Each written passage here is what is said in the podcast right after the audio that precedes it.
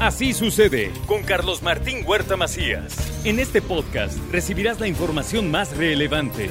Un servicio de Asir Noticias. Son las 9 de la mañana con un minuto, 9 con uno, y ya está aquí con nosotros Lilia Vélez. ¿Cómo estás, Lilia Vélez? Muy bien, Carlos. ¿Tú? Pues, ¿cómo me ves? Te veo contento. Sí, te veo bien. pues, es viernes. Ay, Imagínate. gracias a Dios. sí. Bendito sea Dios. es Bendito sea. Dios. Se nos atraviesa el fin de semana. Y largo. Bueno, a ti no es largo. No, para mí es ti normal. normal. Para nosotros. Pero fin de es semana, al fin. Sí, caray. Bueno, ¿qué traes hoy, Lilia? Pues algo muy rápidamente. Eh, traía como los efectos después de la marcha, que es lo que estoy viendo, Carlos.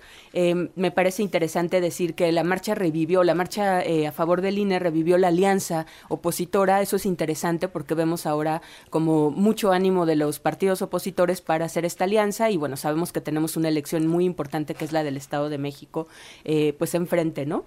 Eh, por primera vez, Carlos, no sé si coincidas conmigo, la oposición, y, y llamo la oposición no solo a los partidos, sino también a las organizaciones civiles que han estado haciendo críticas importantes al gobierno, ganaron un poco la agenda, porque la agenda siempre la pone el presidente a través de la mañanera y todos seguimos repitiendo lo que él dice, y me parece que la marcha hoy puso esta agenda eh, pues a su favor. Y se ha seguido hablando de la marcha, de la marcha. Ahora, ¿qué veo, Carlos? La reacción del presidente me parece muy interesante de analizar y lo comparto muy rápido contigo.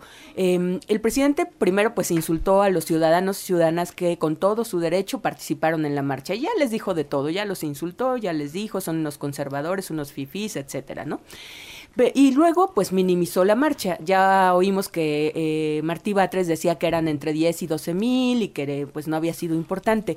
No obstante, Carlos, cuando algo no es importante, pues no hablas de eso y mucho menos tienes un acto de reacción, como es la marcha que ha convocado el presidente de la República, Carlos.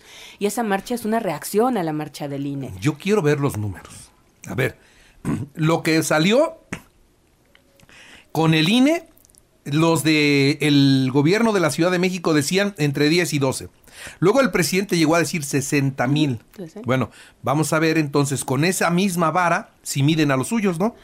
Exacto, a ver si miden a los suyos. Ahora, es diferente, Carlos, eh, organizar una marcha desde la presidencia de la República y hacer un llamado, y por ejemplo, ya se sumaron gobernadores, incluido el nuestro, y por supuesto, pues ahí va a haber una gran movilización. A mí eso no me parece que es diferente, pero bueno, no me quiero meter en el tema de los números, seguramente va a llenar el Zócalo, no tengo ninguna duda, va a haber mucha gente que van a, que va a llegar. Muchos acarreados, pero ¿Tiene también que llevar gente más? vaya tiene que llevar más porque evidentemente está midiendo fuerzas.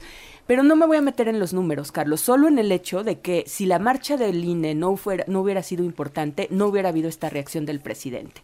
Y luego, ¿qué veo hoy al, ¿cómo veo hoy al presidente Carlos? Y lo decías en el resumen de noticias, este llamado que hace ya, un llamado abierto, votar por su partido, etcétera en una clara violación de la Constitución. El artículo 134 de la Constitución establece el principio de imparcialidad que obliga a todos los servidores públicos, incluidos al presidente, y qué significa que tienen que ser imparciales, que no pueden nunca utilizar un recurso público para inclinar la balanza a favor de un partido.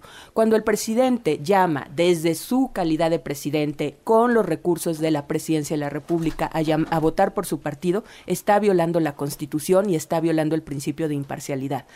Yo ya lo veo transformado en líder del partido, Carlos. Ya no es un presidente, ahora ya, ya lo vamos a ver como líder de su partido, violando todos los días sí, un día sí y un día no la Constitución y el marco jurídico electoral. Ahora, Carlos, ¿tú crees que si el presidente no es capaz de respetar el principio de imparcialidad que le mandata la Constitución, va a ser capaz de garantizar la autonomía?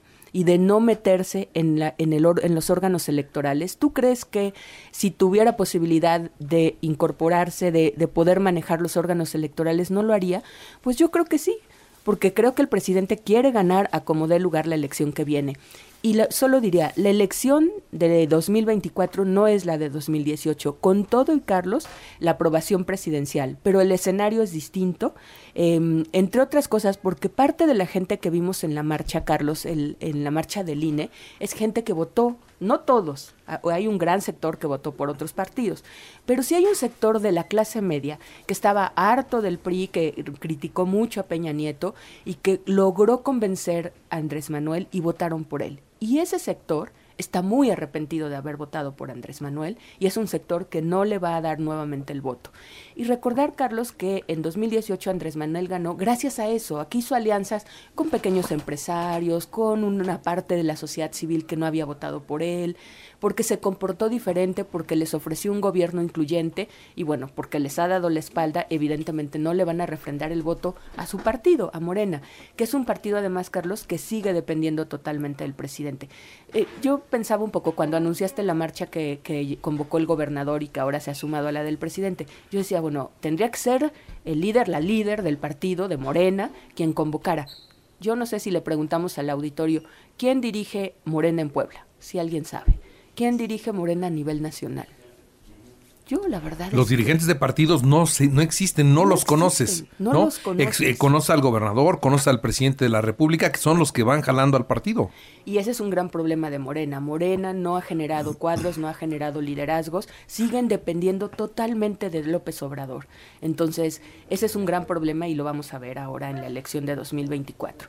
Y no quiero decir que no tenga ventaja, Morena sigue teniendo una ventaja, pero el escenario no es tan sencillo como se ha planteado, Carlos. Y si revisamos las encuestas y con eso cierro de aprobación. El presidente sigue siendo muy aprobado, aunque en, octubre se quedó en la aprobación del, de septiembre, 56% más o menos según en la, la, encuesta del financiero.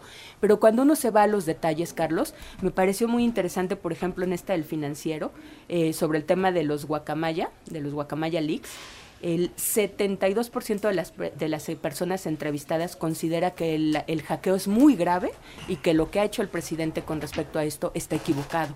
Entonces ya tenemos un que los, la gente lo aprueba a él, a su persona, pero ya no aprueba sus políticas y sus decisiones, Carlos. Y eso también va a ser interesante para la elección. Vamos a ver, pues también qué pasa con la oposición que ha estado medio muerta, ¿no? Sí, pero, pero lo del INE los reactivó, ¿eh? los, los movió y sí al presidente le sacudió un poco el escenario, tanto que hace esta reacción y tanto que hoy ya empieza a llamar al voto, pero dice además, hay que votar por el candidato a la presidencia, pero hay que votar también por los diputados y los senadores para que él pueda gobernar y pueda hacer lo que necesitamos para seguir con la cuarta transformación. O sea, quiere el carro completo, ¿no?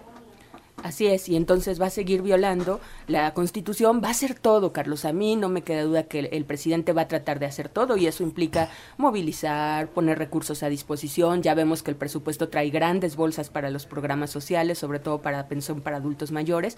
Pues va a usar todos sus recursos, los recursos de nosotros, del Estado mexicano, para tratar de ganar la elección y tener carro completo. Pero el escenario no está ya tan sencillo como parece y hay otros factores. Los factores, el factor Estados Unidos sigue, a mí me sigue pareciendo importante. Vamos a ver qué se resuelve en la controversia sobre el tema de, la, de los energéticos. Vamos a ver otros escenarios y, y creo que va a ser interesante irlos analizando, Carlos. Así que los dos años que faltan pueden traer sorpresas pueden traer sorpresas y sin duda vamos a ver un presidente convertido en líder de partido y dejando un poco sus funciones de la presidencia y yo no sé qué tanto esto le guste a la gente, ¿no? Porque la gente lo que quiere es un presidente, no un dirigente de partido, pero eso es donde él se siente cómodo como dirigente. Y es lo que mejor sabe hacer, sin duda. Hacer marchas, hacer eh, críticas, es lo que hace bien el, el, presidente López Dice, ya se estaba burguesando, ¿no? pues es que eso es lo que hace un presidente, trabajar por todos, ¿no? Y ahora dice, ya me voy a la marcha, ¿no? Eso es lo que le gusta porque... Pero el presidente siempre nos ha dejado claro que él quiere y ve por los suyos. Y partió al país partió al país tanto que o estás conmigo o estás en mi contra, ¿no? Y entonces yo estoy con los míos y con los que no están conmigo no estoy. Y eso no es así, el presidente es de todos los mexicanos. Y todos somos ciudadanos, Carlos, y todos somos, bueno, un gran número somos contribuyentes, es decir, pagamos impuestos y de nosotros se sostiene el, el, el, erario, ¿no? Los recursos públicos. Entonces, pues a mí me parece que eso es un gran error. Vamos a ver si le sigue funcionando el, esta polarización, el enfrentar unos a otros, porque al final él se va a ir, Carlos, y tú y yo, y el que votó por él, y el que votó por Anaya, y el que votó por el PRI, seguiremos viviendo aquí enfrentando los mismos problemas, la economía, la inseguridad, este, la pobreza, etcétera, ¿no? Muy bien. Lilia, muchas gracias. Gracias a ti, Carlos. Muchas, muchas gracias. Así sucede con Carlos Martín Huerta Macías. La información más relevante, ahora en podcast.